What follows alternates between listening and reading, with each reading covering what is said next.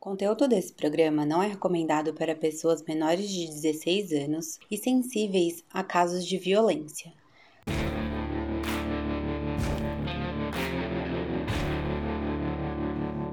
Que procura?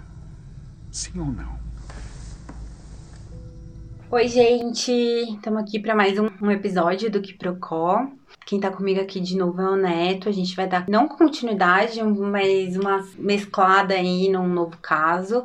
É o caso de um novo Joseph, só que esse se chama Joseph Condro. E tem algumas coisas em comum com outro caso, porém tem vários pontos aí que a gente pode completar e, e novas coisas a abordar também no sujeito pedófilo. Fala aí, Neto. E aí, pessoal, tudo bem? Uh, aqui de novo para contribuir um pouquinho para a conversa. Acho que esse é um caso que se assemelha e se diferencia em tantas, de tantas formas do, do caso do Mike Gowan que achamos interessante trazer, né? Um novo caso de pedofilia, um novo caso de abuso sexual, um novo caso de assassinato. E vamos ver o contraste por aí, galera. A gente decidiu também trazer um seguido do outro para não perder o timing, né? Eu acho, de colocar alguma coisa entre. Bora falar desse Joseph novo aqui. Esse é o que Prococast e esse é o episódio 12. É, o Joseph Condro, ele nasceu em 1959, no Michigan, e a mãe era uma nativa americana de uma tribo, eu não sei falar, eu acho direito, Tipiwa, alguma coisa assim? Você sabe falar? Não. tá. É, enfim. E ela já tinha seis filhos. E ela achou que o sétimo ia ser demais. Então ela, logo que o, o Joseph. Até então, acho que não, não era Joseph ainda, né? É, ela entregou o filho para ser adotado. Ele foi adotado por um casal que se chamava John e Eleanor Condro. Um casal que era de Iron Reef, ali no Michigan mesmo. Ele cresceu lá e depois mudou-se para o Castle Rock, em Washington. E mais tarde ele até contou pro, numa entrevista que os pais consideraram a adoção um erro. Quando criança, é, ele teve dificuldades de adaptação e ele andava com uma turminha que gostava de matar e torturar animais pequenos e de estimação que eles encontravam pelo bairro. O Joseph também ateava fogo em coisas e sofreu de enurese noturna aí até a idade avançada. E aí a gente tem de novo a tríade do John Douglas, né, do, uhum. dos grandes assassinos, é que não, não é um, uma regra, né, mas eu acho que algum desses sinais na infância são sinais de, de atenção, né, tacar fogo nas coisas, ou principalmente torturar animais, eu acho que é uma coisa a ser Perfeito. levada em conta, né. Os pais do Joseph é, tentaram criar ele com uma educação severa. E o pai do Joseph teve que retirar várias vezes ele da cadeia, pagando fiança. E ele teve dois ciclos em clínicas de reabilitação por causa do seu vício em drogas. Na adolescência, já ele molestava meninas na escola e no bairro. E o que foi significativo é que, conforme os anos iam passando, as meninas continuavam na mesma faixa etária. Então, ele foi ficando mais velho, mas as meninas continuavam bem novinhas. É, ele foi, na verdade, acusado de molestar garotas várias vezes. Nenhuma vez de, dessas foi julgado. Assim, então ele teve acusações ao longo dos anos, mas nenhuma foi a julgamento. E na tarde do dia 15 de maio de 85, na véspera do aniversário de 26 anos do Condro, uma menininha de 8 anos chamada Rima estava voltando para casa e da escola, né? E nesse caminho entre escola e casa, ela sumiu. Então a mãe dela, Daniele, começou a se preocupar e caminhou até a escola fazendo o caminho que a filha fazia e nada da menina. Então, ao voltar para casa, ela ligou para pro Joe Condro, que ele era um super amigo da família e era amigo do padrasto da menina que tinha sumido. Então o Joseph foi até a casa da família e a mãe até usou o telefone dele para ligar para a polícia, né? E aí os passos que se seguiram foi bem parecido até com o da menina que a gente falou no episódio passado, né? A Joan. Aí eles fizeram uma busca, é, todo mundo se juntou para procurar a menina, os moradores, a polícia. E a menina não foi foi encontrada, nem vestígios dela, e o Condro foi até interrogado pela polícia, mas nada foi relevante e ele seguiu em liberdade. Em 96, é, em, também em Washington, a cara Patrícia, Patricia, mas é muito estranho a gente ficar falando Patricia. é, de 12 anos, ela decidiu matar a aula com uma amiga, Yolanda, também de 12 anos. E elas moravam na mesma casa junto.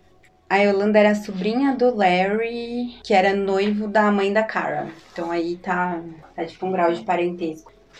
O Condor era amigo da mãe da Cara e costumava ficar hospedado com a família. Com 37 anos na época, ele era pai de seis filhos, de três mães diferentes. E não sustentava nenhum deles. O Condor havia retomado recentemente a amizade né, e a residência temporária com o Larry e a Janet. Ele tinha se tornado uma figura tão constante na casa de cara que ela o chamava de tio.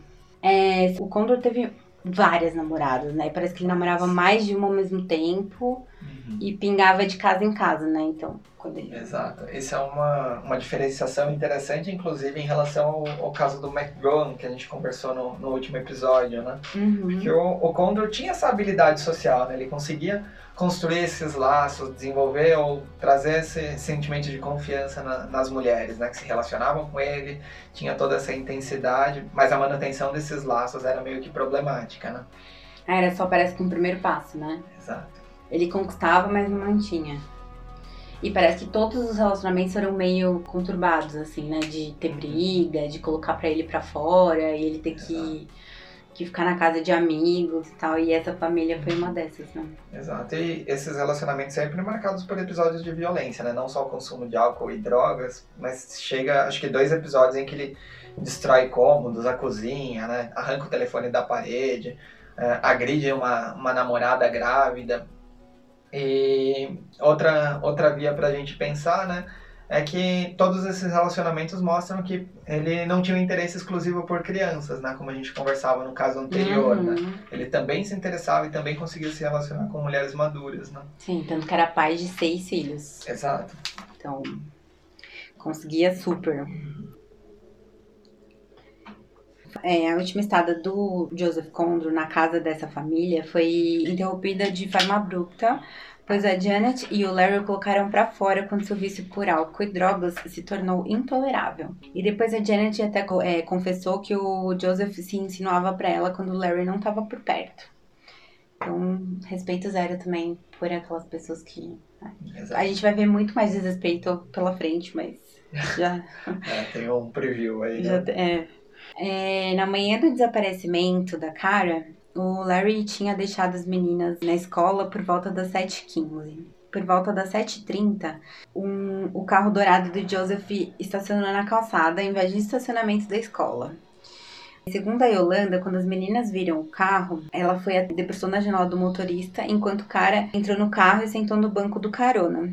É estranho falar cara, porque parece que tá falando um cara, né? Mas enfim, cara é a menina, é com K. Logo depois, o Condro fechou a janela e aparentemente para que ele e a Cara tivessem uma conversa em particular. Então a Cara e o Condor ficaram dentro do carro e aí a Yolanda ficou fora. A Cara super confiava nele, que chamava ele de tio, então. Quando a menina saiu do carro, ela contou a Yolanda que havia perguntado pro Joseph se ele podia levá-las até a fazenda de porcos. Então, que elas gostavam de ver os, os porquinhos e tal. É, tinha uma fazenda lá perto é, e que elas queriam brincar com os filhotes. E além da Ghost, Yolanda queria ir junto, mas Yolanda disse que tinha medo de levar uma bronca. Então recusou e disse que voltaria para aula. Assim, o carro do Condor saiu do estacionamento. E na última vez que Yolanda viu o cara, ela estava andando numa rua lá principal, provavelmente para se encontrar com o Condor. Quer dizer que ela, ele não pegou ela na porta da escola, ele fez ela dar uma voltinha, né? Então, da mesma forma que a Rima 11 anos atrás sumiu, a cara nunca mais foi vista. E antes mesmo disso virar um problema, a diretora atenta percebeu que a cara não tinha ido para casa e ligou para Janet para avisar que a filha tinha matado a aula.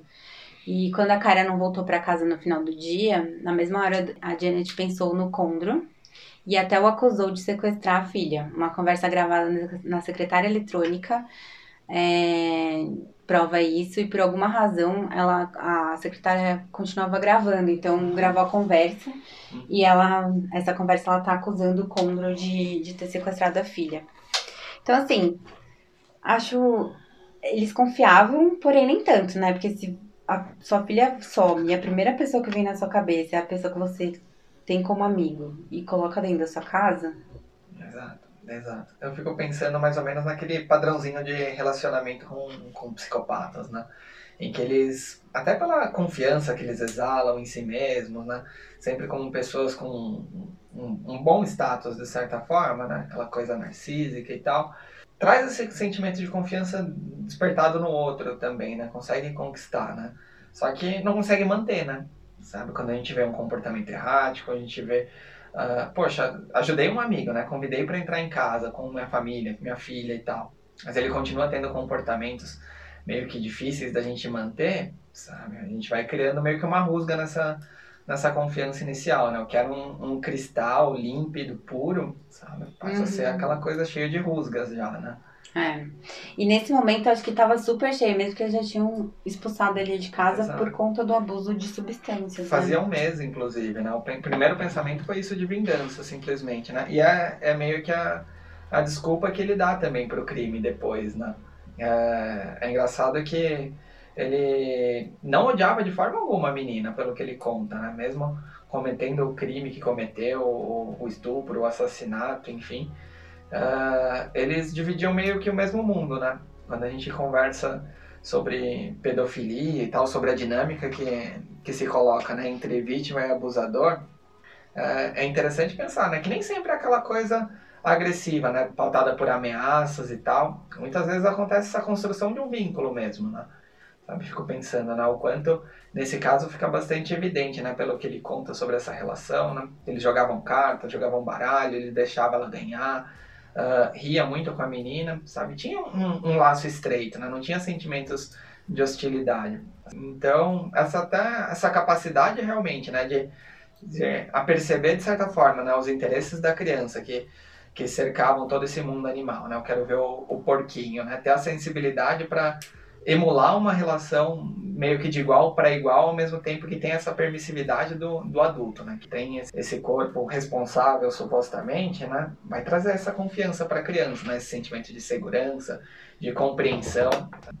E nesse caso fica bem claro, né? Como ele consegue navegar por dois mundos, né? O, o sórdido e o puro, o adulto e o infantil, sabe? Sempre de forma muito harmoniosa, né? Pelo que parece. Mas não chega a ser então uma, uma dissociação, na, de certo modo, né? Porque ele tem esses dois mundos, mas são tão diferentes.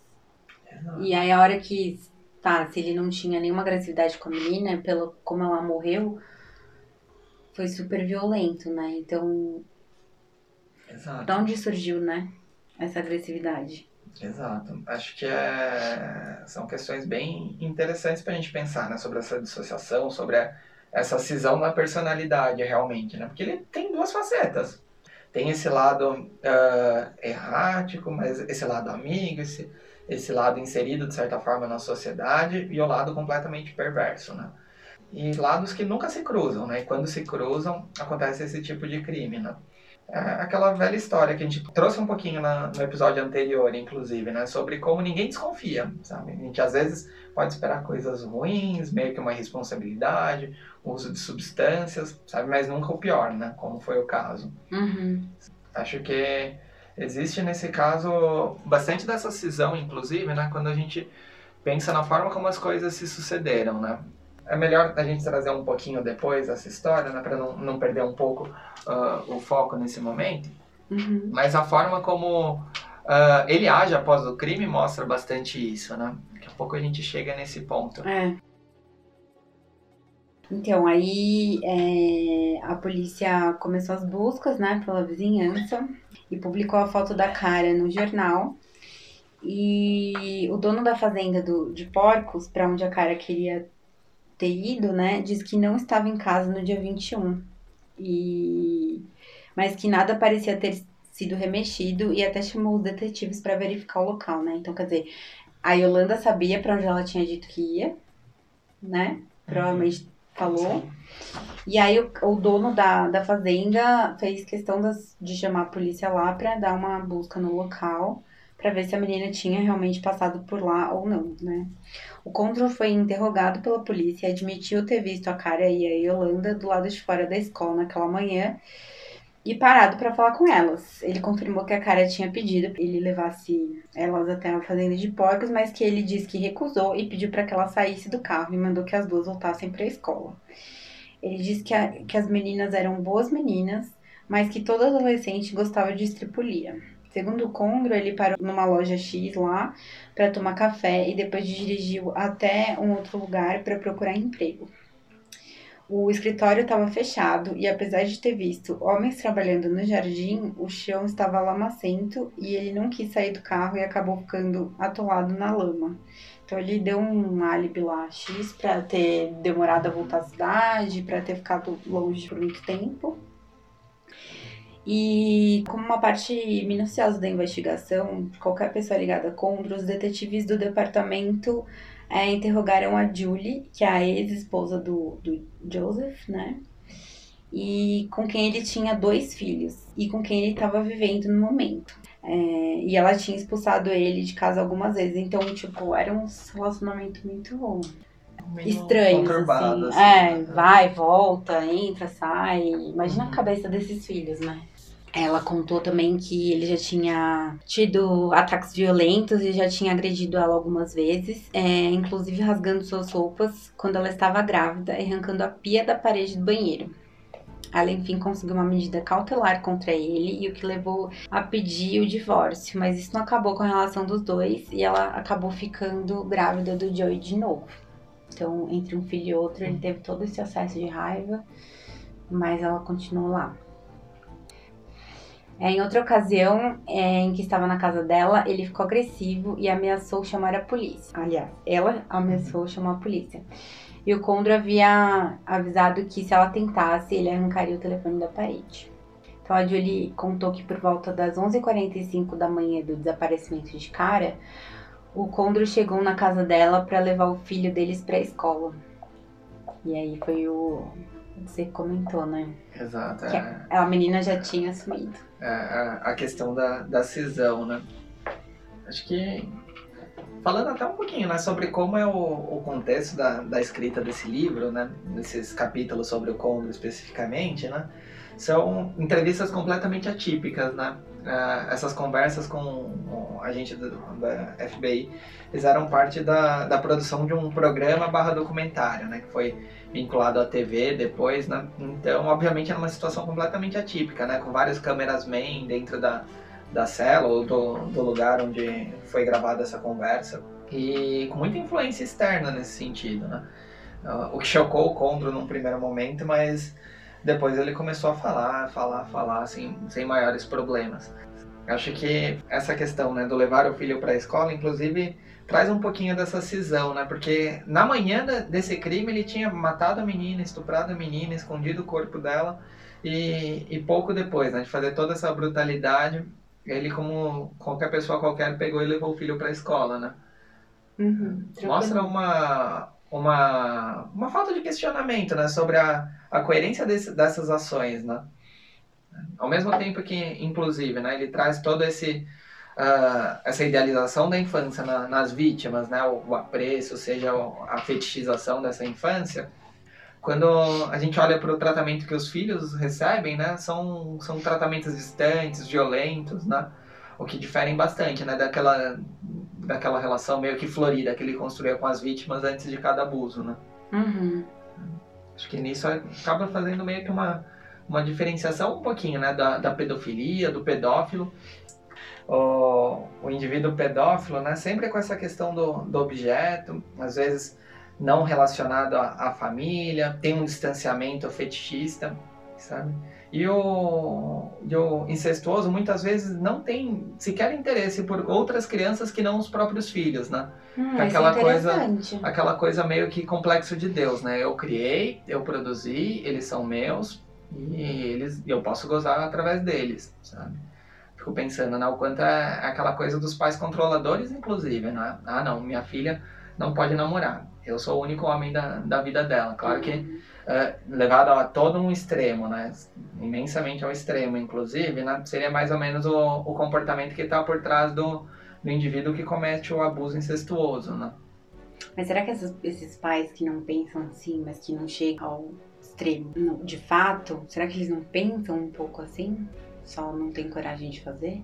Acho que não necessariamente. Não necessariamente. Acho que inverter a lógica seria uh, mais provável, sabe? Hum. Nem todo uh, pai protetor tem essa fantasia de incesto, mas todo pai que tem a fantasia do incesto é controlador, de certa forma. Tá. Acho que é uma, uma lógica um pouco mais fácil da gente localizar, né? Nessa experiência de, de filiação, relação pai-filho.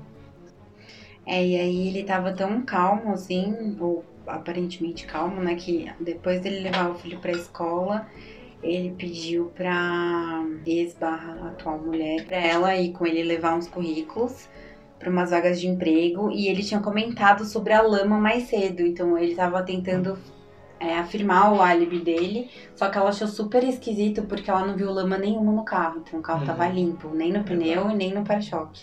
Então, não condizia com o que ele estava falando. Exato, isso é uma, uma coisa que fica bem evidente, né? Que na, na narração do, do caso, porque ele vai criando desculpas, vai tentando trazer as, as pessoas para dentro do jogo dele. Inclusive é, é interessante que ele conta, né, na, na entrevista com o investigador, que uh, conforme ele ia entregando os currículos, ele pedia desculpa pelo atraso, né, para certificar que a pessoa olhava para o relógio e depois conseguiria criar e defender o álibi que ele estava tentando colocar, né? Só que quando a gente vai pegando a, o, o, caso como um todo, sabe, são desculpas meio que frágeis, justificativas, álibis não muito verificáveis, que parece que ele não se importou tanto, né, em, em proteger, em criar, em construir uma narrativa meio que aceitável.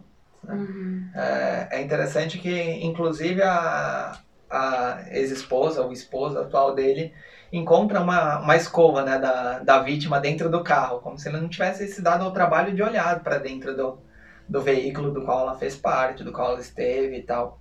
Sim. Sabe? Aí isso me lembra, inclusive, sobre a, a, o interesse dele, né? Ao mesmo tempo que no primeiro momento tinha um medo de ser pego, a emoção de enganar a polícia, né? Me parece que ele subjugava tanto essa estrutura policial, ou a própria comunidade, ou, o próprio risco, ou então, né, numa outra via, se idealizava tanto, tinha tanto esse caráter narcísico, que, sei lá, era negligente em relação a, a cobrir esses, esses restos, né, esses, essas pistas, essas provas, essas evidências, né. Uhum. Eu vejo de novo essa dualidade, né, dele, de, por parte ele era negligente, como você disse agora, mas às vezes quando a gente, você tava falando agora, de pegar uns álibis tão bestas, assim, tipo, falar, ah, desculpa pelo atraso para entregar um currículo. Uhum. Quem falou que estava atrasado, né? Acho que era, foi, era uma coisa forçada para ele olhar no relógio e depois se alguém perguntasse, por um acaso, saberia que horas ele esteve, esteve uhum. ali, né? Então, às vezes me parece que também é uma coisa assim, que ele faz para acalmar uma parte dele. Sim né? Do tipo, deixa eu fazer alguma coisa para parecer que eu lutei para não me sabotar, alguma coisa assim, né? Ou, ou ao contrário, porque tu me fez tão mal feito que vezes é pra sabotar. Exato, né? é uma é uma tentativa válida, mas que aponta para a própria falha, né? Então, é meio que interessante essa lógica meio que contraditória que ele traz mesmo, de descuido ao mesmo tempo que tenta cuidar, mas mostra a fragilidade das próprias ideias justificativas, né? Sabe, no fim parece que ele não se, não se preocupa tanto, né, com, com essa dinâmica toda, né? Uhum. É, mas aí parece que é uma, uma, uma briga interna, né, de tipo, ah, eu não me preocupo se me pegarem, mas como eu posso não me preocupar?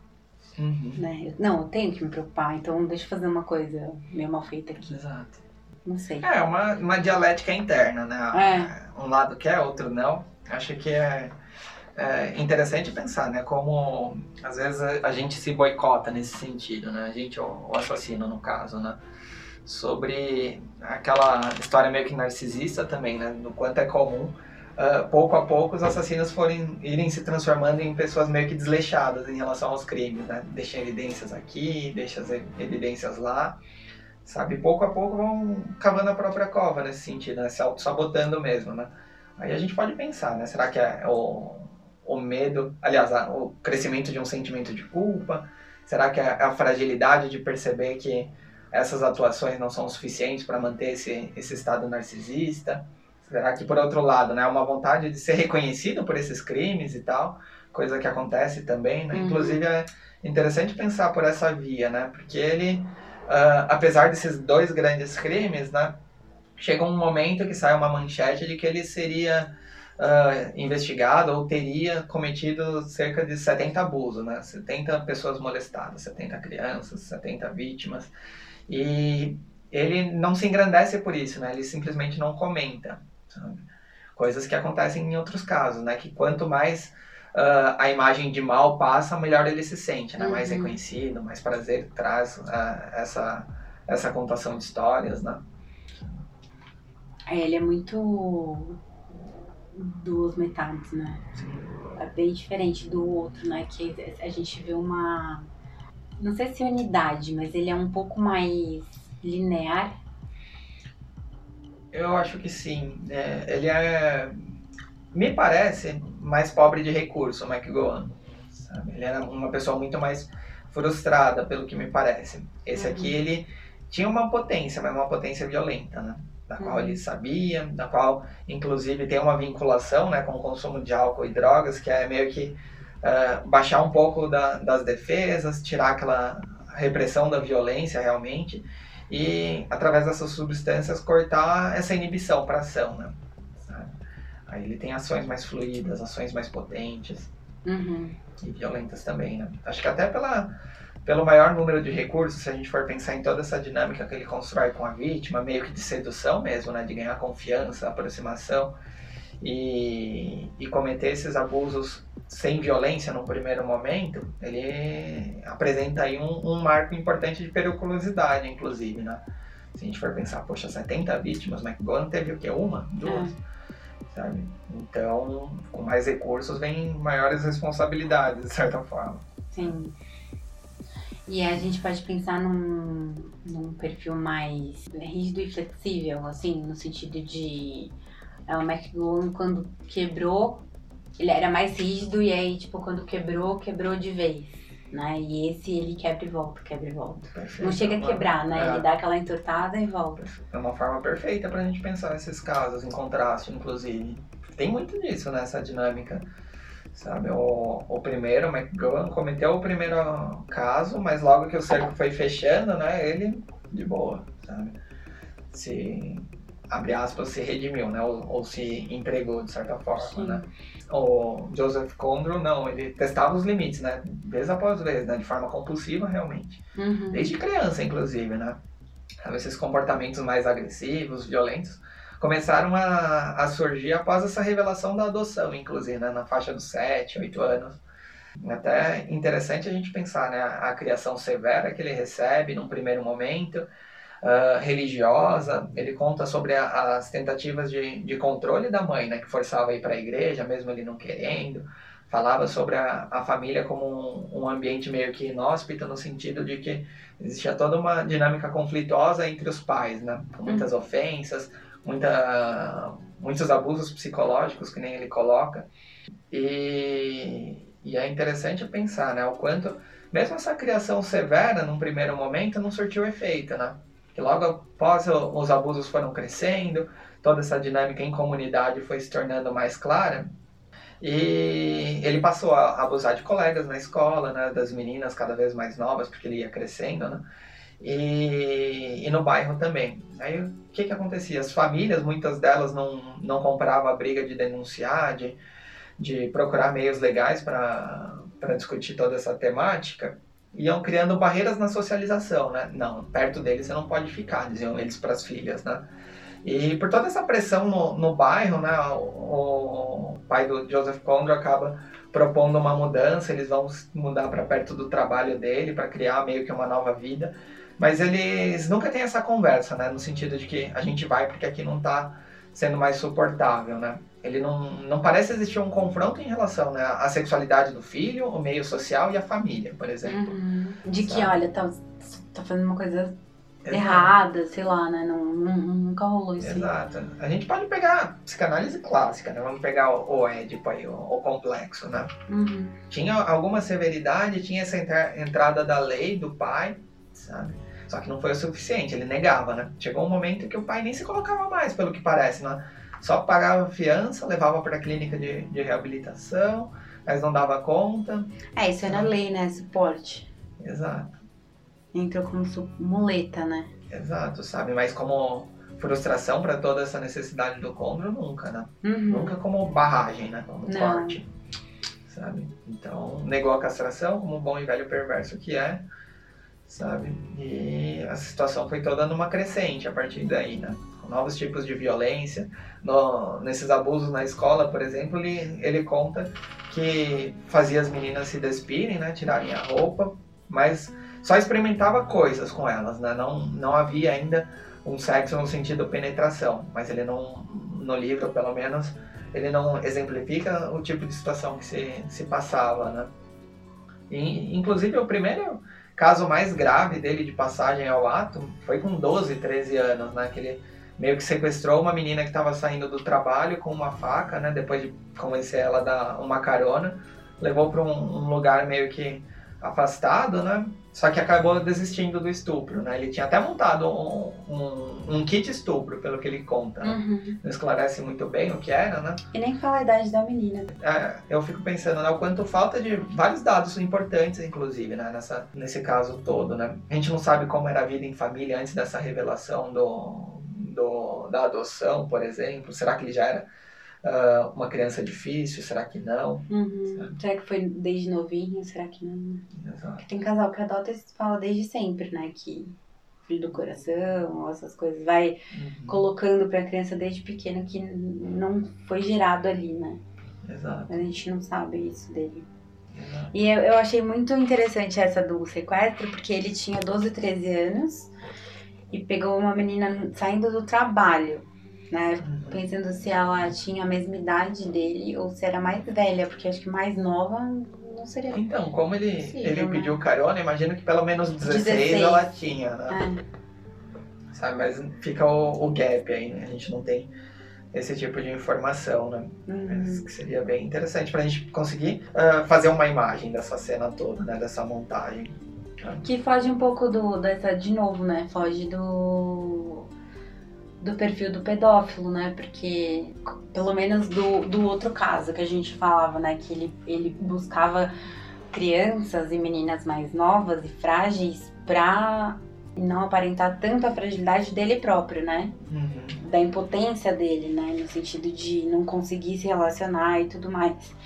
E, e é diferente com o Condro porque ele é muito confiante.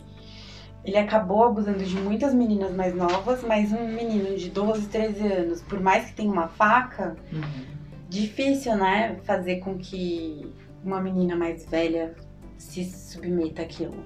Exato. É diferente. interessante essa questão, inclusive porque é uma inversão da lógica pedófila, né? Se a gente Uhum. pensar, né? Que o indivíduo pedófilo, por via de regra, né? É aquele que, durante a adolescência, pelo menos, ele é pelo menos 5 anos mais velho do que ah, a vítima, sabe? A gente vai, vai parar para pensar sobre como essa cena se monta como um oposto, né? Ele com 12, 13, ela com 16, sabe? Claro que fica aquela, aquela situação, né? Como ele era grande, ele era forte, ele traz isso, inclusive, para falar um pouquinho sobre a violência que ele cometia, né? O bullying que ele cometia com outros moleques, né? Com outros meninos, outras crianças. Enfim, né? A gente não sabe muito bem como que é o porte dessa menina também, né? É. Mas fica aí a questão, sabe? Uhum. Pensando, né? Com 12, 13 anos, será que ele já se reconhecia como atraído por crianças mais jovens? Ou será que veio depois, né? Ah, Porque são coisas que ah, o indivíduo em geral, não, não é uma regra, claro, mas percebe essa atração né, por crianças mais novas, sabe? Mais ou menos na época em que as pessoas ditas normais se atraem por pessoas mais velhas, né? Ah, é a professora que eu me apaixono, sabe? Ah, é a tia da escola. Vocalista da banda. É, é a, é a Shakira, é a Carla Pérez, se a gente for pensar nas crianças do- dos anos 90, Sim. sabe? Tia Dri.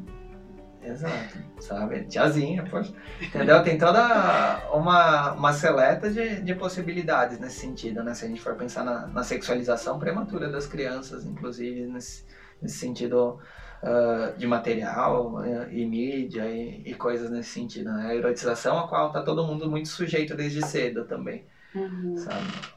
Mas realmente é um caso que inverte um pouquinho essa lógica, pelo menos nesse primeiro episódio mais severo, né? Uhum. É.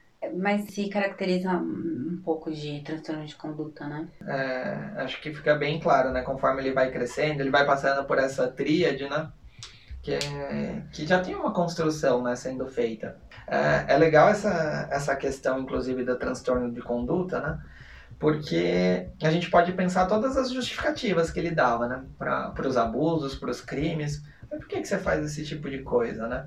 É, o que, que isso te traz? Qual que é a, a sua responsabilidade nisso? Sabe? Ele nunca se comprometia com essa responsabilidade, né? Sempre jogava pro universo. Ah, ah não, mas são questões genéticas. Ah, não, são. Ah, isso tudo vem da negligência dos pais, né? Que contaram a palavra secreta e eu, eu consegui ter acesso às crianças, né? Ah, me convidaram para morar na casa, sabe? Ah, não, a, a polícia que foi ineficiente na, na busca, então eu cometi os crimes por isso. Ele sempre inverte isso, né? Uhum. sabe? Nunca se questiona, nunca joga luz sobre a própria responsabilidade sobre os crimes, né? Porque no fim, ele não se importa realmente, né? Então é. Não se importa e não suporta, eu Uhum. acho. Acho que é um pouco dos dois. Não sei, né? Também acho que quem não se importa, não se importa e ponto, né? Não tem essa de não suportar. Então, se tivesse um- uma noção de culpa, até teria essa. Essa, essa questão né, do, do suportar ou, ou mesmo do, do se importar, né? Antes de tudo, acho que ele não se implica, né? Uhum. Sabe? Eu acho que É, é isso mesmo. não faz diferença pra ele. Ele é, ele é muito diferente mesmo, né? De, tu, de todos que a gente já viu até agora, assim. Pelo menos dos casos mais clássicos, né? Sim, sim, acho que por vários fatores, né? Por não ter um pingo de, de culpa nesse sentido, né? De responsabilidade, pela forma como o, o abuso acontece, né? Com essa relação da família, sabe? E é inclusive é interessante da gente observar, né? Como a, a literatura, como o pensamento sobre o abuso sexual vai evoluindo ao longo do tempo, né? Isso chocou, inclusive, o, o autor do livro quando ele teve essa percepção né, o, da, da familiaridade que existia entre vítima e o agressor, né? De ele tá É. sempre, tipo, fazer parte da família praticamente, né? Exato. E hoje a gente sabe que a, a família é o lugar onde mais acontecem abusos. No nível institucional, claro, tem os centros esportivos, a igreja, a escola? Uhum. mas num nível pessoal, no, no núcleo primário, a, a família acaba sendo o centro de todos os abusos, né? a maior parte deles, pelo menos. né? Uhum. E aí a gente fala de família, mas não necessariamente sangue, né? Mas sim Uhum. pessoas parentes, Exato. né? Achegados, né? ao, ao padrinho, É, os agregados. agregados, isso, perfeito. Tem, né? Uhum. É, tá no meio assim da casa, né? Convive. Tipo, tá no Uhum. Natal, no- na Páscoa. Uhum. Que a gente costuma fazer com família. É, então, um do- dos abusos, inclusive, agora não, não me lembro qual desses dois casos, né? Ele simplesmente se aproximou das meninas que estavam dormindo, na, acho que na sala, alguma coisa assim, e, e cometeu alguns assédios, né? Começou, algum, começou a, a se. a criar algum tipo de vantagem com toda essa situação de proximidade, a consciência reduzida das crianças. Acho que na verdade não foi nem em relação a um desses dois casos, mas foi a filha de uma ex-namorada que depois ele é, acabou sendo o maior suspeito, inclusive, no caso não resolvido, de, de ter estrangulado a menina. né? Então são várias coisas que se repetem, né? Inclusive perguntado pelo, pelo autor, né, se ele se aproximava das famílias já avisando a- as crianças, as meninas, ele disse que não. Mas o, o autor fica bastante cético porque realmente é uma, uma dinâmica que vai se repetindo, se repetindo, repetindo, de forma compulsiva mesmo, né? Uhum. É. Eu acho que ele podia até mirar um pouco nas mães, né? Como agora essa aqui falou que ele se insinuava, né? Mas eu não sei se era o ponto focal mesmo, né? Do... É. Eu acho que o negócio dele era tirar vantagem, mas porque sempre de famílias que tinham crianças, né? Por exemplo, não de casais sem filhos e tal. Uhum. Mas eu também fico meio cética, assim, nessa. É, então, eu fico bem cético porque, por toda a, a repetição né, que, que se faz presente. fico pensando, né, como uma coisa não elimina a outra, mas é legal pensar né, na, na qualidade da, da relação que eles mant ele mantinha com cada uma dessas pessoas, né? Porque ele, pelo que parece, passou aquele primeiro momento de ganhar confiança e, e construir uma, uma relação meio que de receber favores, ele deixava de se importar, né? Então começava a usar drogas em casa, desrespeitava algumas regras de convivência, sabe? Enquanto isso, a relação com a criança continuava sendo nutrida, continuava sendo nutrida, continuava sendo nutrida, sabe? Até Uhum. chegar no momento da, da violência em si, né? Sabe? Mas ah, interessante, abre várias reflexões possíveis, né? A gente nunca sabe ao certo, né? Acho que isso mostra um pouquinho, inclusive, do, do quão complexo é esse tipo de caso, né? De quantas variações possíveis, de quantas montagens. Acho que ele é um cara que, apesar do, do hiato de, sei lá, 11 anos entre um caso e o outro, sabe? Ele nunca, nunca saiu da ativa, né? Não. Sempre com pequenos abusos, molestando crianças, sabe? Mas esses foram os dois maiores casos dele, realmente, né? Então é bastante complicado. Uhum. É, e foram os dois que ele assumiu, né? Aí, é, até o John Douglas fala que quando ele vai conversar, ele acha que ele não vai querer falar dos casos não resolvidos e, de fato, ele não quer falar sobre isso, né? Uhum. Pra não piorar a sentença dele, né? Sim, exato. exato. E ele tá cumprindo uma sentença de 52 anos. É, 55. 55? 55. É. Tipo, a vida inteira, né? Ele morreu na cadeia em 2012. 2012? Foi. Nossa, agora então, recente. É, super. É, voltando um pouquinho aqui pro crime, é, o desaparecimento da Rima de 85 não foi imediatamente ligado ao da Cara, né? Pois tinha acontecido muito tempo antes. É, e a ideia de que duas meninas loiras e bonitas da mesma cidade tinham desaparecido sob circunstâncias semelhantes parecia mais do que uma simples coincidência. A ex barra atual mulher do Joseph Condro, ela questionou a mãe da cara mais tarde naquele dia sobre a escova. E a mãe disse que sim, que a cara vivia com, aquela, com uma escova eh, na bolsa, né? Então, você vê que por mais que eles conviviam com o cara, quando vinha uma suspeita, era o primeiro, né? A, a, a levantar suspeita. Então, eu acho muito uma questão dessas famílias também, né? De colocarem uma pessoa dessa pra dentro de casa. Será que, por mais que ele fosse charmoso e sociável, será que essas pessoas também não tinham uma questão de se aproximar de pessoas assim? Uma necessidade de ter um desconhecido em casa, né? Mostra também, sei lá, um buraco aí, né? Fa- nas famílias. Sim, realmente, acho. é, eu não sei se é- essa relação é, foi a que ele conhecia o pai, Era. o padrasto, É, Tá. que ele estudou junto com o padrasto da menina. que também era um cara meio errático, né? É, eu tava lembrando agora conforme você falava, e, e, e lembrei que, inclusive, o padrasto foi investigado primeiro, né? Uhum. como uma, um possível abusador, um, um possível responsável pelo sumiço da garota, né? E como o Condro se, se, se fez meio que validar a partir dessa, dessa possibilidade, né? Para se aproximar da família e prestar meio que cuidados, eu vou ser visto por perto, vou, vou ganhar território nesse sentido, então vou me afastar também dos holofotes e de qualquer denúncia e coisas nesse sentido, né? Uhum. Então, são algumas famílias já meio que conturbadas também, pelo que parece, né? É, não, total. E, e, e eu acho que pode ser que esse cara aí tenha sido o colega dele dessa época da escola que eles torturavam animais e, e tudo mais. Perfeito, é verdade. São amigos de longa data, né? Nunca se sabe. Uhum. Mas é interessante essa perspectiva.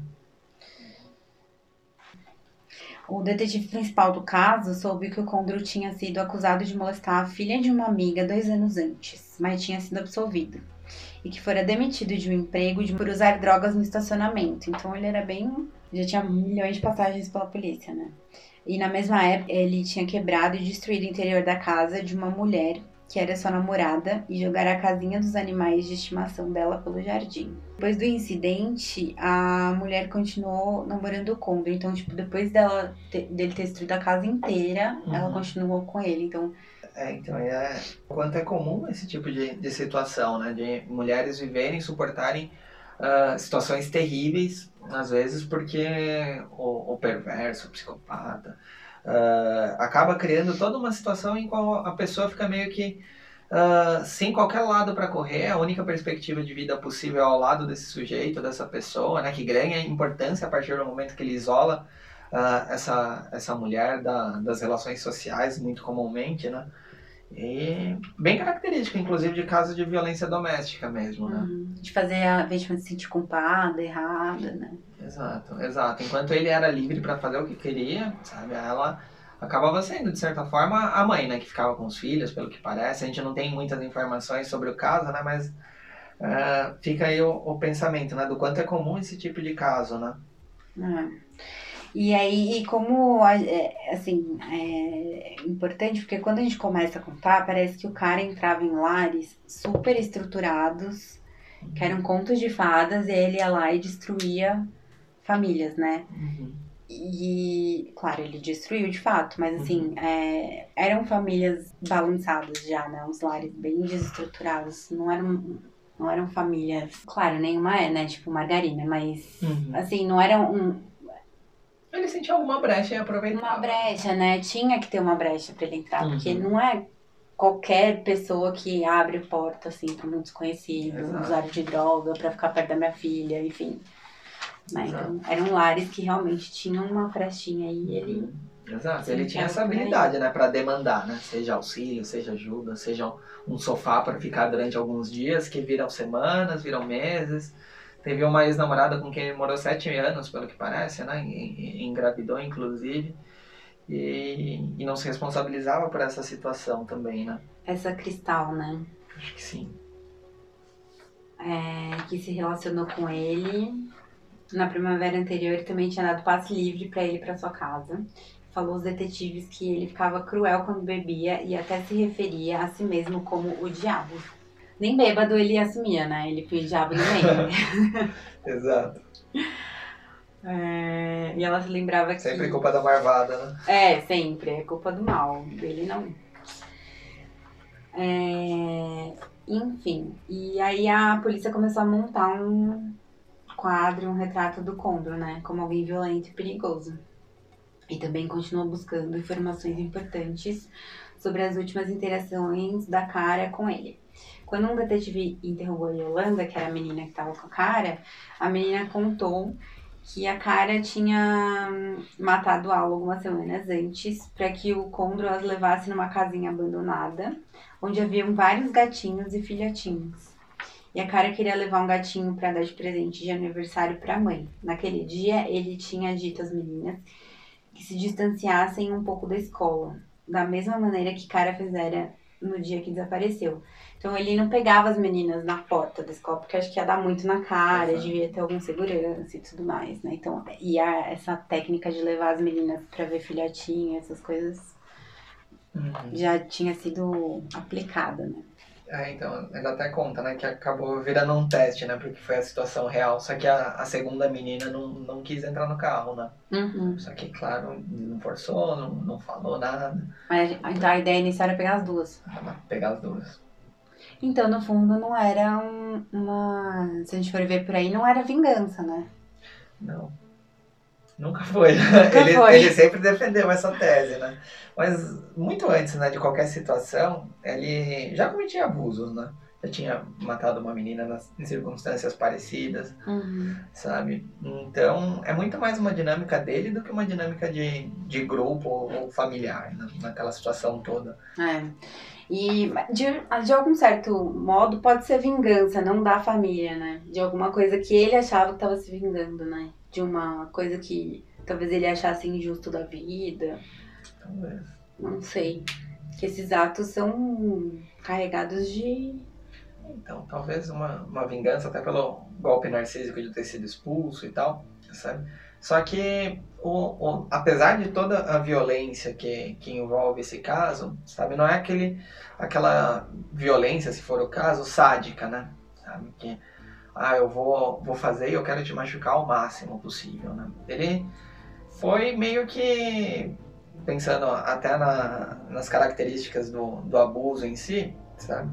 É, é muito mais fácil dentro da, dos casos né, a gente uh, objetificar alguém com quem a gente não tem relações, sabe? A gente não conhece contexto, não sabe das fantasias, das aspirações, sabe? Coisas que ele sabia dela.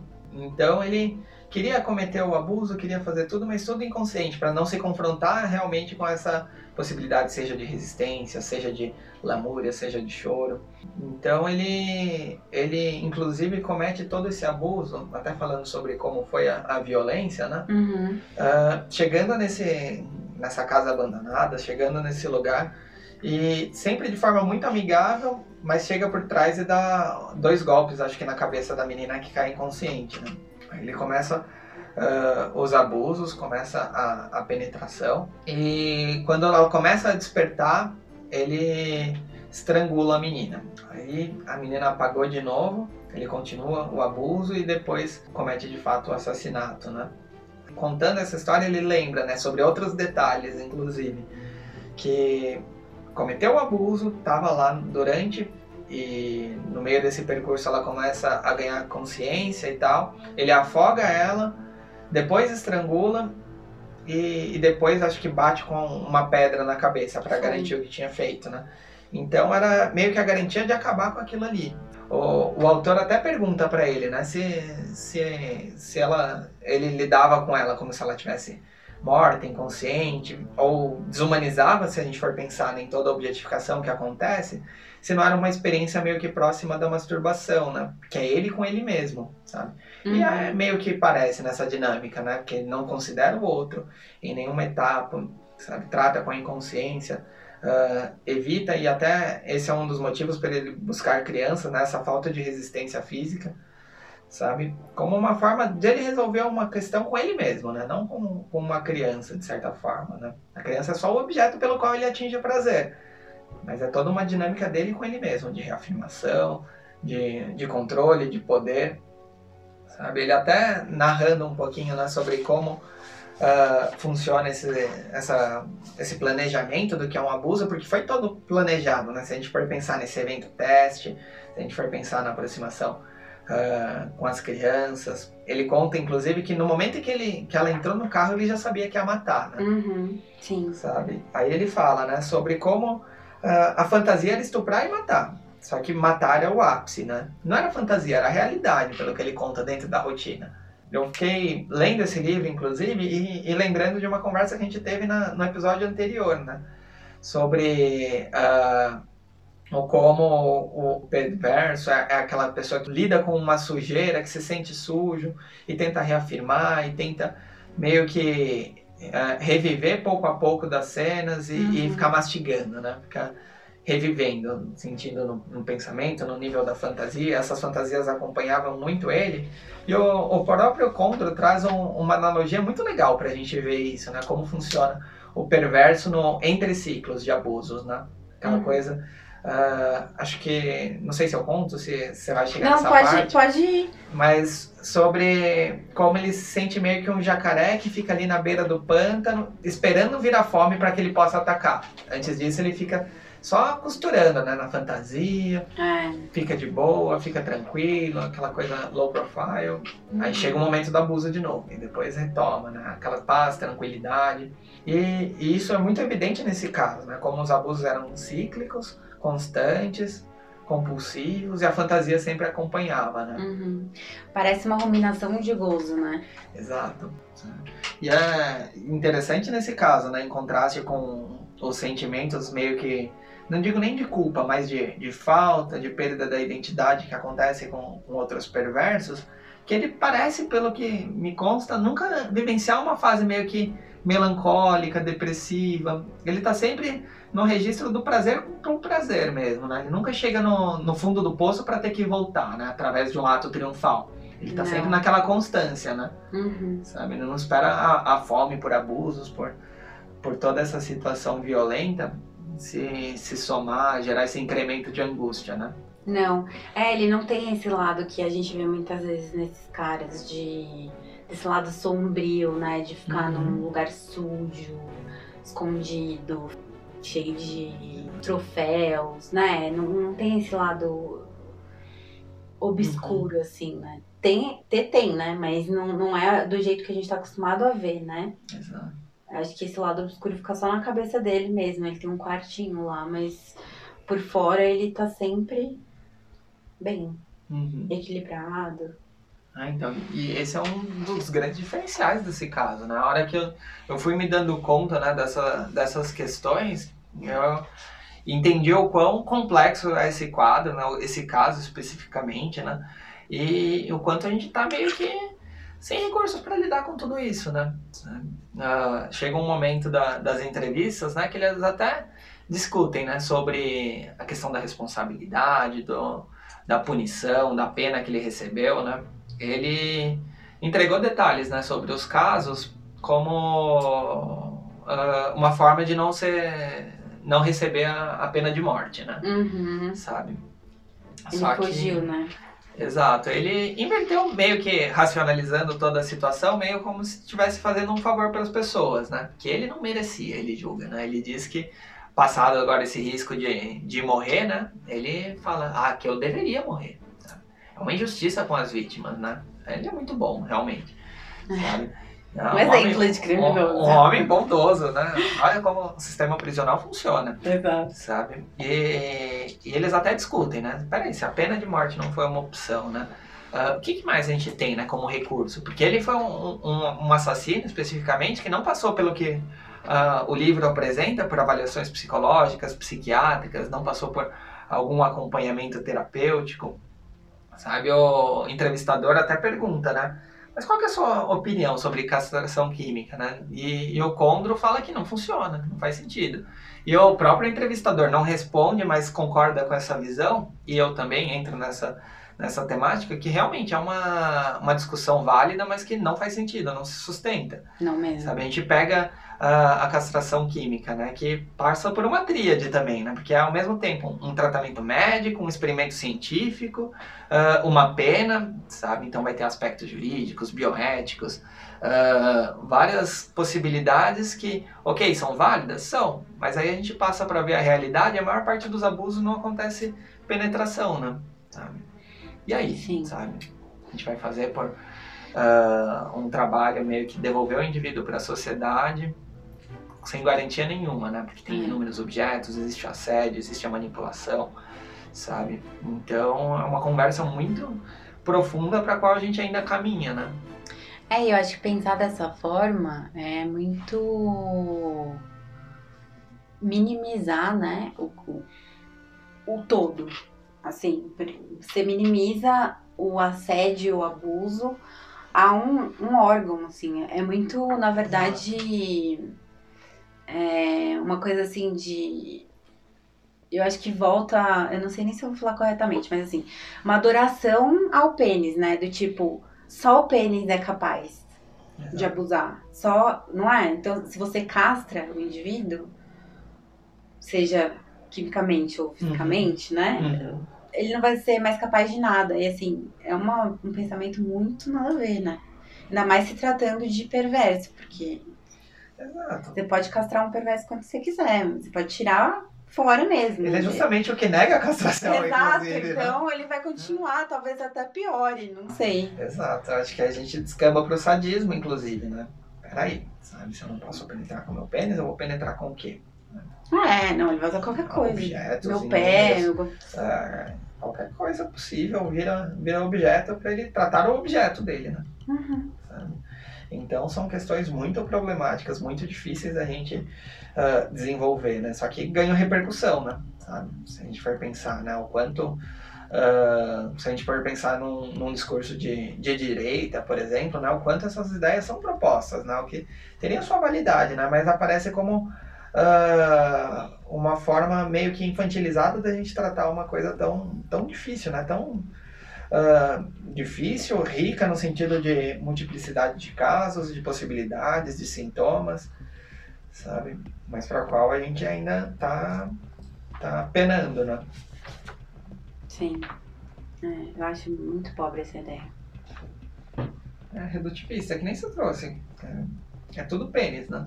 Ah, é muito. Não sei se eu posso falar que é machista, mas é um negócio muito assim, que um homem pensou, né?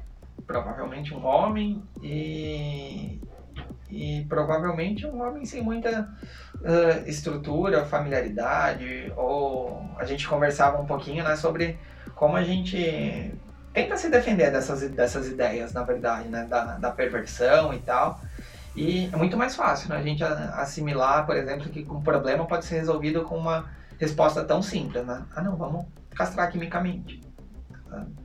A gente cria meio que um, um, conto de fadas, de certa forma, né? Como se fosse fácil simplesmente uh, zerar qualquer possibilidade de abuso sabe? a partir de uma medida simples, né? Tomar um comprimido, por exemplo, ou fazer um tratamento hormonal e coisas nesse sentido sabe? Porque a gente pensa na, na recorrência desse tratamento, né? Que é uma coisa contínua, envolveria uh, num, num, nível ideal, né?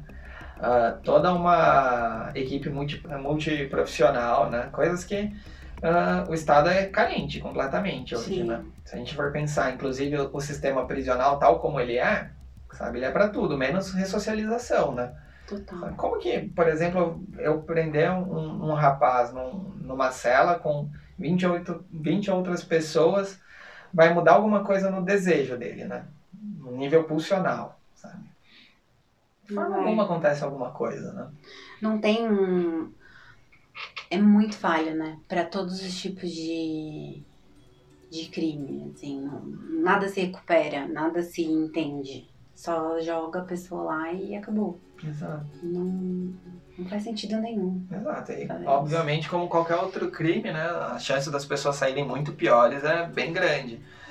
Sabe? Então é, é muito interessante a gente começar né, a discutir né, o que é o sistema prisional brasileiro, uh, quais são os tratamentos realmente né, que poderiam auxiliar de, de fato uh, nesse quadro e em tantos outros, né, porque são problemas de saúde pública, são problemas constantes. Se a gente for pensar né, em em Constituição, se a gente for pensar em Declaração Universal dos Direitos Humanos, por exemplo, e se a gente for pensar que antes de ser um crime, a pedofilia é um transtorno mental, um transtorno psiquiátrico, um transtorno psicológico, supostamente é dever do Estado, né, amparar esse indivíduo, né, que, que uhum.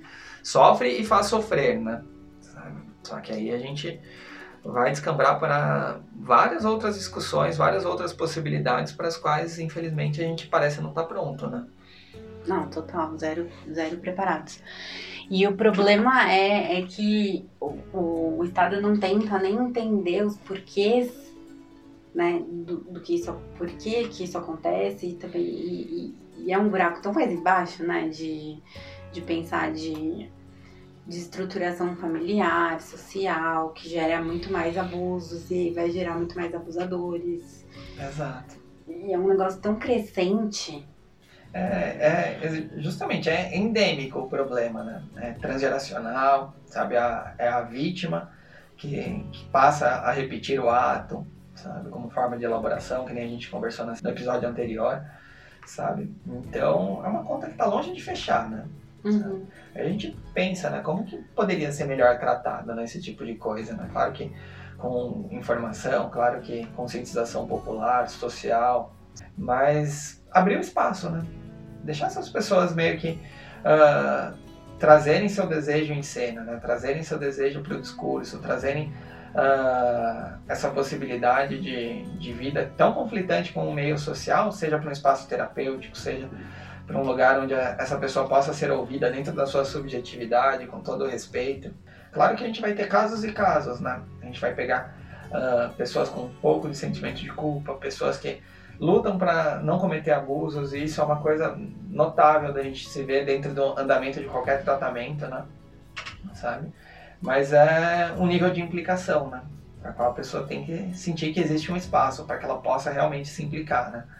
se conscientizar sobre essa dialética perversa, né? Será que eu possuo o meu desejo ou meu desejo me possui, por exemplo? Uhum. É, Sabe? é um questionamento. Porque é a partir dela, desse, dessa reflexão, inclusive, que a gente pode chegar a alguns, alguns lugares interessantes, né? A partir seja dessa problemática, seja de tantas outras, sabe? Que no fundo a gente é isso, né? Desejo e angústia, desejo e angústia, desejo e angústia, sabe?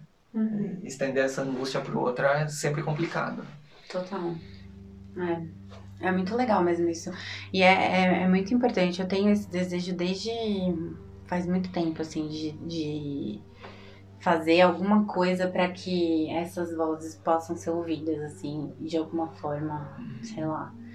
Ver se a gente consegue mudar pelo menos o, o caminhar disso, né? Pelo menos começar a mudança, né? Porque acho que não vai ser tão cedo assim, mas pelo menos começar a, a dar voz, né, pra, pra essa galera. Assim. Exato, acaba sendo uma luta, né? A gente fica pensando, né, no quanto é interessante a gente pensar, né? Mesmo sendo completamente rara a chegada dessas pessoas na clínica, né? Ou como ela é possível, né? É difícil, é, mas é possível, né? E a gente pensa, né, no quanto é interessante construir um, um, um ambiente que seja possível essa chegada, né? Seja por debate no espaço público, seja por conversas familiares. Acho que pressão familiar acaba sendo um, um, um, dos fatores, inclusive, né, que levam esses indivíduos, quando descobertos, a procurar alguma ajuda, né?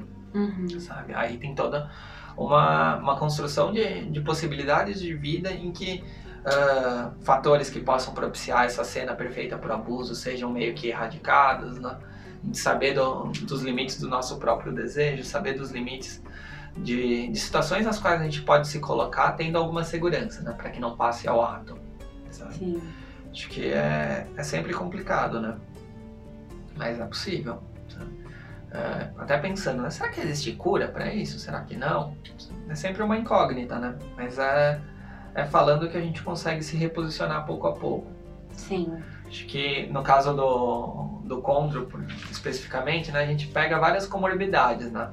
Dependência do uso de álcool e drogas, é, desde criança já nesse né, comportamento meio que antissocial que foi se mantendo e se agravando quando adulto, sabe? Mas nem todos os casos são dessa forma, né? A gente pega o pedófilo antes de tudo como uh, não aquele monstro pintado, né, que a gente conversou já, mas um ser humano normal, de certa forma, com hábitos, costumes, um emprego, sabe? E uhum faz parte do trabalho realmente a gente se aproximar dessas áreas também, né? Não demonizar, né? Mas aproximar às vezes o, o normal do patológico, de certa forma, né? E quebrando aquelas cisões da personalidade que aparecem nesse caso tão, tão fortemente, né? Mas porque a linha, que, a linha que divide o normal do patológico é muito tênue, né? Então, Exato. não sei se cabe a gente a reforçar essa linha, né? Talvez aproximar, assim, pra gente entender melhor. Exato. Aproximando a gente humaniza, né? Sabe? Eu uhum. fico pensando, né? O quanto uh, dentro desses quadros, né? Não um, um, um transtorno, não uma, uma questão que se reduz à sexualidade, né? Mas a pedra sobre a qual se constrói toda uma personalidade, sabe? Então a gente levar isso a sério, levar uh, aproximar o, o, de novo, né, o normal do patológico, mesmo que não seja a melhor linguagem, né? Acaba sendo uma forma da gente ter acesso ao indivíduo por inteiro, né? Entender uhum. as fantasias, o surgimento dessas questões, dessas possibilidades de gozo, sabe? Então é, é um trabalho muito difícil, desgastante, lento, para o qual não tem nenhuma garantia, mas que é um começo. Sim. É, e não tem garantia porque, na verdade, até hoje não se, não se fez tanto, né? Mas eu acho que uhum. se a gente pudesse começar, né, a prestar mais atenção nisso e abrir a, abrir a clínica para esse tipo de pessoa, uhum. né? Exato. Deles Exato. se sentirem seguros mesmo, né, em compartilhar e saber que eles vão ser ouvidos. Exato. Acho que o que a gente pede é um, um reposicionamento, né? Sabe? Seja nosso no sentido de ouvir, seja do outro e se sentir confortável para compartilhar, se implicar nos próprios atos, né, como essa questão da, da, da responsabilidade, sabe, sobre o próprio desejo. Uhum. E inverter um pouco essa lógica né, do, do, do controle, né? pensando né, o quanto é, é muito difícil a gente visualizar, né? Se a gente for pegar, por exemplo, né, todas essas comorbidades possíveis, se a gente for pegar todo o cenário desvantajoso num nível de desprestígio social realmente, nos sentimentos de vergonha, de culpa que podem participar desse quadro também, sabe? É o único caminho, né, pra gente entender um pouco dessa demanda e, e se capacitar pouco a pouco para ela, né? Uhum. Porque ela existe. Sim. E é super séria e ninguém fala. Exato. Como se a gente. É aquele elefante branco no meio da sala. Uhum. Exato, sabe? E se a gente for remontar né, as histórias das nossas próprias famílias, às vezes, sempre tem um caso ou outro, né? Seja de abuso contra a criança, seja contra a mulher, sabe? Mas a gente não fala sobre, né? Sim. E é até, tipo, um caso que se você, se alguém perguntar pra você numa mesa de bar, você fala, não, eu me lembre. E aí depois você vai puxar na memória e, ah, é, já aconteceu sim. A gente faz questão de esquecer, né? Uhum. A gente passa a, a pensar, né, que os países colonizados basicamente nasceram do, do estupro, né? Tá, tá sempre ali, né? Nasceu e continuou, sem- é uma coisa normal, né? É nossa base, a alicerce.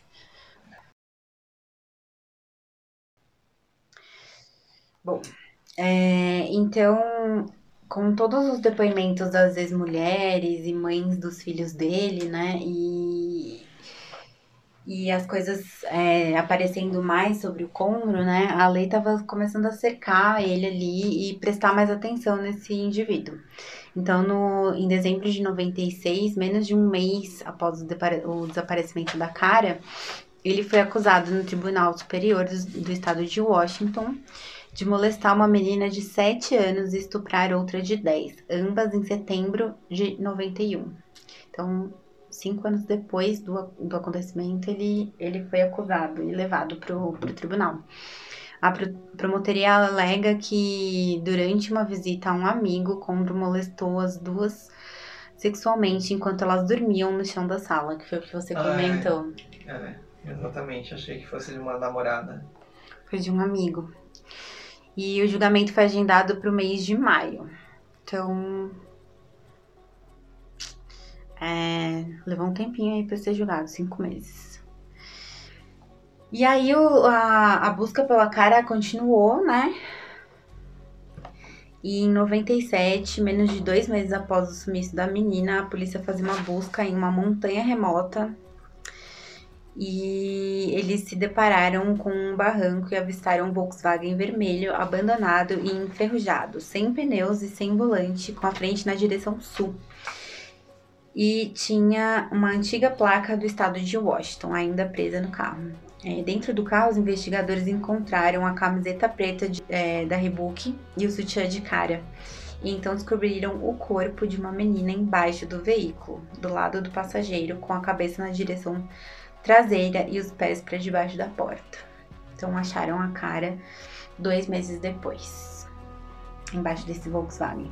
Havia uma marca de impacto em uma árvore ao lado oposto da porta do motorista. E isso sugeria que o veículo poderia ter sido inclinado sobre a árvore para que o cadáver fosse colocado embaixo do carro. Então, alguma coisa que levantou o carro para o corpo ir para baixo, né? Porque parece que ele tava meio que amassado ali. Quando chegaram os policiais de Longview, é, usaram um guincho para inclinar o carro e conseguir chegar ao corpo. Eles pegaram todas as amostras relevantes antes de, de cortarem a árvore para remover o Volkswagen da cena. É, a parte superior do tronco estava bastante decomposta, e aí eu tô falando do tronco já da vítima. E muitas costelas mostravam evidências de é, predação animal. Então, dois meses na, na floresta, com certeza, Uhum. bichos é, se alimentaram ali, ou pelo menos mexeram no corpo, né? Muito tempo ao ar livre ali, né? É, a parte inferior, porém, havia sido preservada por estar completamente sobre o carro. A calcinha e os shorts pretos, que correspondiam à descrição do que a cara vestia, ainda estavam no corpo. Os registros odontológicos confirmaram que o corpo era de cara. E o médico legista declarou que ela morrera de violência homicida por meios desconhecidos. É, pedaços das evidências físicas, incluindo toda a roupa encontrada no corpo e ao redor dele, foram enviados a um laboratório independente e à unidade de biologia forense do Departamento de Polícia de San Diego. Amostras de sêmen depositada no corpo e a roupa de cara ligaram Condro diretamente ao assassinato. No dia 27 de janeiro de 97, o promotor apresentou ao Tribunal Superior o documento de acusação criminal processando Joseph Condro por homicídio doloso qualificado pela morte de Cara Root. Condro foi posto em uma solitária para sua própria segurança enquanto esperava pelo julgamento. É, e aí que ele fala que isso, eu acho que aqui também no Brasil rola, né? Que até os criminosos mais violentos odeiam estupradores Uhum. e assassinos de criança, né? Eles estavam preparando um caso de pena de morte, né? E ele permaneceu na prisão em Vancouver. O julgamento agendado para acontecer em julho de 98. Enquanto isso, após a promotoria, o a Daniele, a mãe de, da Rima, aquela primeira menina que a gente contou, ofereceu a ele um acordo se, se admitisse o assassinato de Cara e Rima e confessasse aos investigadores onde havia desovado o corpo da segunda menina, que é a Rima. Segunda aqui no texto, né? Foi a Sim. primeira que, que, que sumiu. E o processo não incluiria a pena de morte. Então, é, até aí, ninguém tava. é, ninguém tinha pedido nada pra ele, né? Nem, não tinha nem se falado é, muito disso. Eles estavam suspeitando, a- os familiares da Rima suspeitavam que poderia ter sido ele, né?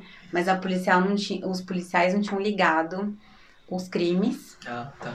por 11 anos de diferença, né? Então, eu acho que, pelo que eu, que eu tinha lido aqui, os, os pais da, da Rima tinham essa suspeita, mas os Uhum. policiais ainda não tinham ligado. E aí eles fizeram um acordo, então, que se ele confessasse mesmo que tiver, tinha sido ele e tudo mais, ele fugiria da pena de morte e seria preso só pelos dois assassinatos. Perfeito. E aí, em 97, o Condro enfrentou o julgamento e, pela acusação de abuso sexual e estupro, foi condenado pelo júri em ambas acusações, em menos de duas horas e meia de deliberação, e foi sentenciado a pena de 302 meses de prisão, 25 anos. 25 anos, tá? Pelo abuso e estupro, ainda não era pelo assassinato das meninas. Ah, tá. Foi aquele das meninas que estavam dormindo Ah, sim. né? É, e após pensar um pouco e talvez por perceber que não tinha credibilidade alguma perante o júri, o Condro aceitou o acordo. Então ele diz que não foi apenas ideia, é, não foi apenas a ideia de uma execução que o motivava a fazer isso, mas também estava preocupado que os filhos tivessem que testemunhar contra ele e achava que as famílias das duas garotas assassinadas deviam encontrar um desfecho para suas histórias. Então, de novo, ele Uhum. querendo sair por cima, né? É, sou completamente cético quando ouço um assassino dizer que fez algo por qualquer outro motivo que não pelos seus próprios interesses. Esse é são as palavras do John Douglas, Isso. Sempre esqueço o nome dele. é, que foi o que o Neto falou agora há pouco, né? Que ele ficou cético em relação a essa afirmação do, do cara, né? Ele quis, não quis ir pra, pra pena de morte, então ele falou, ah, deixa eu assumir que fui eu mesmo, né? Exato, viu que tava numa situação desfavorável já, né? Já tava nas cordas, aí aceitou, né? E mesmo assim ele aceita achando que tá fazendo um favor pros outros, né? É, não, porque ele tá sendo justo, né? Exato. Né, Ele começa a contar como que aconteceu com a Rima, que a gente não contou. A menina tinha 8 anos e a mãe dela tinha, fala- tinha combinado com ela uma palavra secreta. Caso alguém abordasse e tentasse levá-la pra longe. Então, quem sabia dessa palavra era o pai e a mãe, provavelmente os avós, não sei, ó. Só pessoas de confiança, né? Uhum. E então era uma palavra, tipo uma senha. E o Joseph Conroe era amigo dos pais da Rima, né? Como a gente tinha falado. O pai da menina, numa noite de bebedeira, contou pro Joseph Conroe a palavra secreta. Que ótima ideia. né? Que ótima ideia, maravilhosa. Aliás, do que, que eles estavam falando pra ele contar essa, isso, né? Tipo, enfim. Bizarro. Aliás, essa, essa ideia de dar uma palavra senha é muito estranha, porque a criança pode contar pra qualquer pessoa. Então, é um, um recurso que poderia ser interessante, inclusive, né? Mas quando a gente entrega sabe, de, de bandejas assim, é, é complicado, né? É. E ainda mais uma palavra dessa, né? Que na casa da Rima, a palavra é unicórnio. Não sei. Não sei, complicado, né? complicado. Se a menina não ia sair contando pra uma amiga, sabe? Ah, vou te contar um segredo, minha senha é unicórnio, sei lá. Assim, ah, Não não é, é é, muito difícil imaginar isso acontecendo, mas... né? É muito cara de criança falar isso. Enfim. Então ele contou e aí ele usou disso pra pegar a Rima, né? Ele falou pra Rima que os pais tinham é, haviam pedido pra ele buscá-la na natação e que os dois encontrariam ela com, com ela mais tarde. E quando ela viu quando a viu pelo caminho, ele confessou, né? Eu parei o carro e pensei: se ela entrar no meu carro, vou levar essa garota para o meio da floresta. E ela entrou. E ele usou a palavra e ela morreu. Do mesmo jeito que a outra menina. É, a mãe da, da Rima diz que, abre aspas, esperei por respostas durante 14 anos e obtê-las não diminui a dor. O fato de ele ter me enganado por tanto tempo enquanto sabia a verdade impossi impossibilita-me de entender o mundo, acho que existe dentro dessa car é, carapaça de ser humano que está sentado aqui hoje. Então, dentro do, do tribunal, ela, ela disse isso. Imagina, 14 anos suspeitando e esperando respostas. Realmente não diminui a dor, mas acho que traz uma certa paz de pelo menos ter Algum desfecho, né? É. Complicadíssimo. E aí tem o ponto da entrevista, né? Vai caminhando pro final.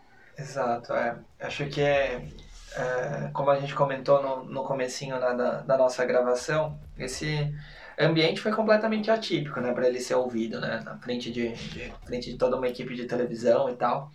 E antes desse, desse momento, ele já, já tinha recebido diversos convites, né, para falar com emissoras, para dar entrevistas, para abrir o jogo, né, sobre toda essa situação.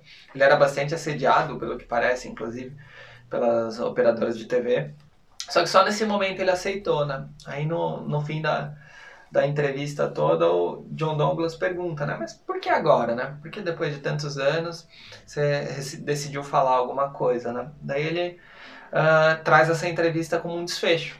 Não só para as famílias, mas mais do que isso para ele próprio, né? Para dar vazão, né? Para toda essa situação. E assim acaba, né? O, o, depoimento, né? Mais uma vez ele tentando ser herói, né? Exato, né? Parece aquela, aquela figura, né, de que mata, uh, maltrata, mas no, no fundo é uma boa pessoa, né? Ele parece que até se, se converteu dentro da, da prisão, inclusive, né? Espera uma, uma vida melhor no, no além, né? Ah, é, ele, ele quis se converter à, à religião da mãe, dos ancestrais dele, que Hum. Precisa se. Você precisa, tipo, se redimir para que você tenha uma boa vida depois da morte. É verdade, eu não, não lembrava disso. Sempre pensei na, na, na religião, na verdade, da, da mãe adotiva, mas que inclusive ele chamava de madrasta, né? Mas é verdade, tem todo esse contexto né, religioso em relação à, à mãe biológica. Da, de nativos americanos, né? Então era uma, uma religião da, daquela tribo lá que a gente falou no começo, Chipiwa. Eu vou, eu vou escrever para vocês procurarem, gente. Eu realmente não sei como é que fala. E eu, achei, é, eu achei muito legal a gente, essas diferenciações que a gente fez, porque apesar de serem crimes, os dois, né, dos dois episódios aqui uhum. seguidos, serem crimes contra a criança, são sujeitos completamente diferentes com mentes diferentes, comportamentos diferentes, é, motivações diferentes, né?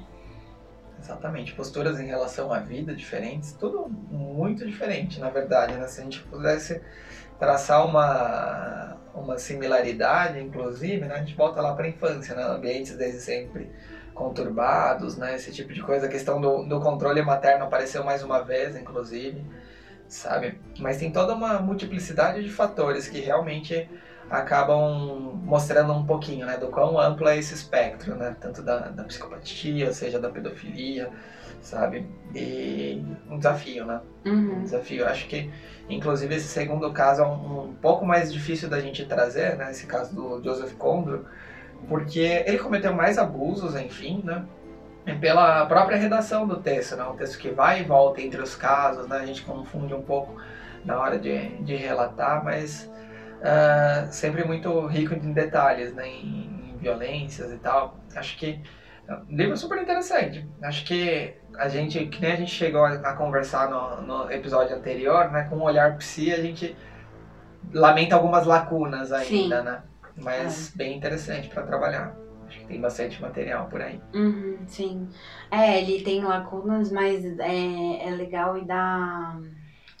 Eu acho que abre um pouco de porta pra gente falar sobre, né? Uhum. De parte pra esse, horário, pra esse olhar nosso piscina né? E de, De que, e, e assim, como ninguém é igual, essas pessoas também não são parecidas. Que a gente tenta sempre jogar no mesmo saco, né? De é criminoso, é perverso, é pedófilo, é abusador de criança. E de fato eles são, mas assim, não é tudo igual, não é os mesmos porquês e mais uma vez a importância de entender cada um deles para que a gente possa conseguir fazer alguma coisa, né?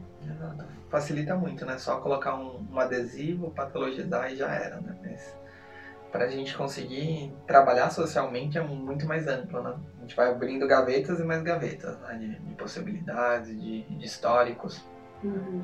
É uma questão que vai se colocando, né? Se reafirmando. É. E eu acho que é a complexidade humana mesmo, só que de uma outra forma, assim, né? De um, de um outro viés, né? A gente, todos nós somos complexos, nós na clínica vimos complexidade todos os dias, o dia inteiro, né? Eu acho que nenhuma clínica é fácil, na verdade, porque lidar com sofrimento não é fácil, né? E, e do mesmo jeito que pessoas chegam pra gente, demoram às vezes um ano pra falar de alguma coisa, Uhum. né? Que hum, às vezes nem choca a gente, né? Pra pessoa vai ser super chocante falar aquilo, mas a gente talvez nem fique tão chocado, né?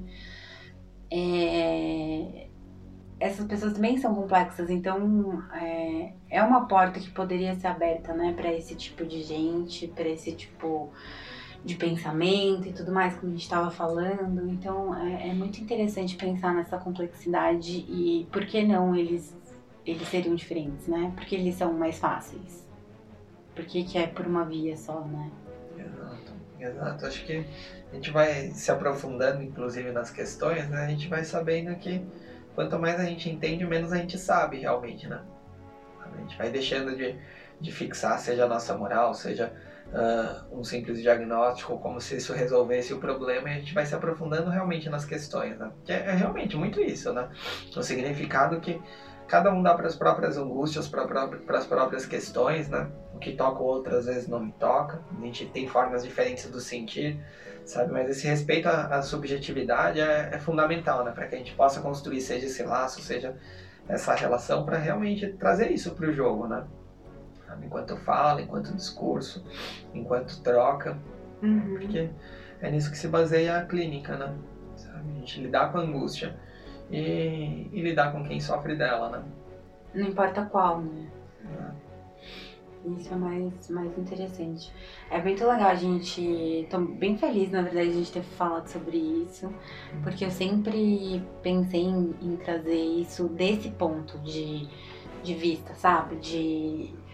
É, é uma coisa ruim, é triste que acontece, mas por que não a gente prestar mais atenção nisso, né? É aquele fedorzinho que ninguém quer mexer e eu sempre quis Uhum. jogar pra cima, porque é, eu acho muito interessante e muito importante ser falado, ser tratado. E eu acho que aí pode ser um- uma fantasia minha, Uhum. mas de, e um desejo, né? Mas é de que a gente pode sim começar um movimento dentro do, da nossa profissão, né? Para que isso possa talvez ser minimizado daqui a um tempo, ou tratado de forma diferente, né? Uhum. Então, se a gente sair do jardim de infância nessa temática, assim, seria um, um passo gigantesco, né? Tratar com, com um pouco mais de maturidade essa questão, né? Que, que realmente tem sido relegada, né? Há décadas, séculos, milênios. Ah, desde que tudo começou, né? Mas interessante, né? Pensar né? o quanto as coisas vão pouco a pouco se tornando possíveis, né? Uhum. Seja pela representação cada vez maior dentro da mídia, né? No espaço social. sabe? Se a gente for pensar na internet, inclusive, né? A pornografia, a, a possibilidade de busca de ajuda que também cresce ao mesmo tempo? Não na mesma velocidade, claro, mas é uma, uma briga a se comprar, sem dúvida, né? Sim, eu acho que é super válida para tentar realmente minimizar essa bola de neve que a gente permitiu que chegasse até hoje, né? Que imenso. Exato, uma bola de neve subdesenvolvida, apesar de grande, né, de forte, de robusta e que deixa marcas, né? Aquele elefante branco na, na sala, realmente, que nem você trouxe, né? Ah, Uma sala coberta de taças, cristais quebradiços e, e a gente conta com a sorte, né? tô muito feliz de a gente ter feito esses dois episódios, trazido esse tema maravilhoso, no sentido de, de poder falar sobre, né? O, o caso, obviamente, é muito triste. E, de novo, né? Acho que a nossa intenção, né? Não é passar pano pra ninguém, não é falar que é normal, não é normalizar esse tipo de, de acontecimento. Eles acontecem o tempo todo, em todos os países, em todos os lares. E, e por isso mesmo que é tão comum que eu acho que a gente precisa falar mais sobre isso e tornar normal a fala sobre, né? E não você conhecer alguém que foi abusado ou ter sido abusado e não falar disso. E não comunicar às autoridades. Isso, isso tem sido normal, né? E eu acho Uhum. que tem que ser normal falar sobre. Exato. Enfim, é isso. Exato, é aquela boa e velha defesa ao cuidado, à atenção a todo mundo que participa de toda essa cena, né? Seja a família, seja vítima, seja o agressor também. Que é a única forma da gente tentar trazer alguma mudança para esse panorama todo caótico, né? Difícil, traumático, mas como a gente vem conversando, super presente, né? Uhum. Eu acho que nem é uma coisa assim de quando a gente fala de cuidar, cuidado e fala do agressor, não é questão de buscar cura, porque a gente nem sabe se a pessoa quer cura, né? A gente só, enfim. E o que, que é cura, né? Aí já abre outra discussão. Mas eu acho que tentar, se não é recuperável um sujeito desse, assim, no sentido, Uhum. né, de curável, enfim, é, revertido, sei lá, o pensamento, né? Se não é possível, mas que seja feita alguma coisa para que seja é, a convivência seja melhor, né? Seja um, ou em sociedade ou que tenha instituições que estejam prontas para receber pessoas dessa.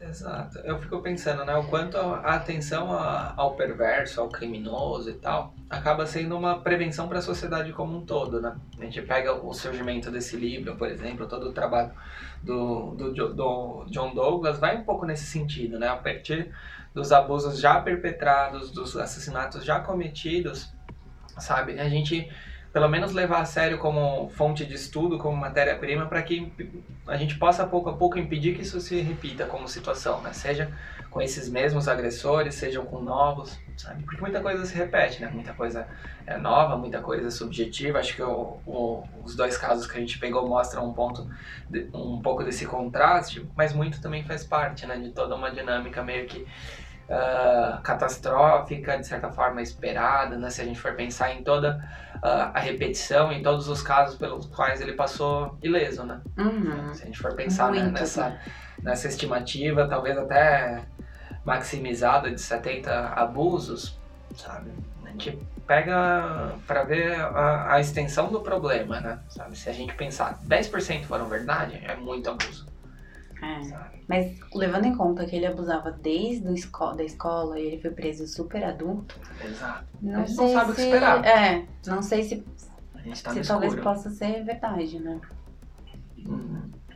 Exato, então ó, o elevador aqui só desce, né? É. É complicado. E aqui no livro, assim, aproveitando, eles falam que muitas das famílias não prestaram queixa, souberam, foram tirar satisfação, mas não prestaram queixa para as crianças não serem estigmatizadas. Mas eu me pergunto, né? é, não são estigmatizadas, vírgula, porque o estigma tá nelas, né? Assim, um estigma que elas mesmas vão ter que carregar, Uhum. elas vão ter que lidar com aquilo e provavelmente aquilo se torne uma coisa. Exato. É, então, se a gente for pensar no estigma como uma marca, ela já tá de fato marcada. Sim, sabe? Só que vai do destino que a gente vai dar para essa marca, né? Sabe? Se a gente pensar num, num processo de elaboração que passa por todo o reconhecimento da dor sofrida e tá longe dessa negação do acontecido, sabe? É, é contraproducente, né? A gente simplesmente fingir que nada aconteceu, Uhum. sabe? E acho que é outro, outro abuso, né? É outra uma violência. segunda violência. Sem dúvida, e sempre muito comum, né? Sabe? Dentro das famílias, dentro da, da- da- das estruturas religiosas, sabe? Tem muito, né? Uhum. E é muito triste, né? Uma família escolher isso. É o, o caminho mais fácil que sai caro depois, né? Pra quem passou por aquilo. Uhum. Porque aí vem um negócio de assim, eu não quero que a minha filha se- seja estigmatizada, mas eu não quero ser a mãe da abusada, né? Não é ela que não quer ser a abusada, porque ela já abusada ela já é, né? Já foi. Exato. É bizarro. Então, não querer saber, né? Da perversão. Ninguém quer saber. Um egoísmo, né? Assim. Não sei. Medo, né? Mas egoísta. Hum.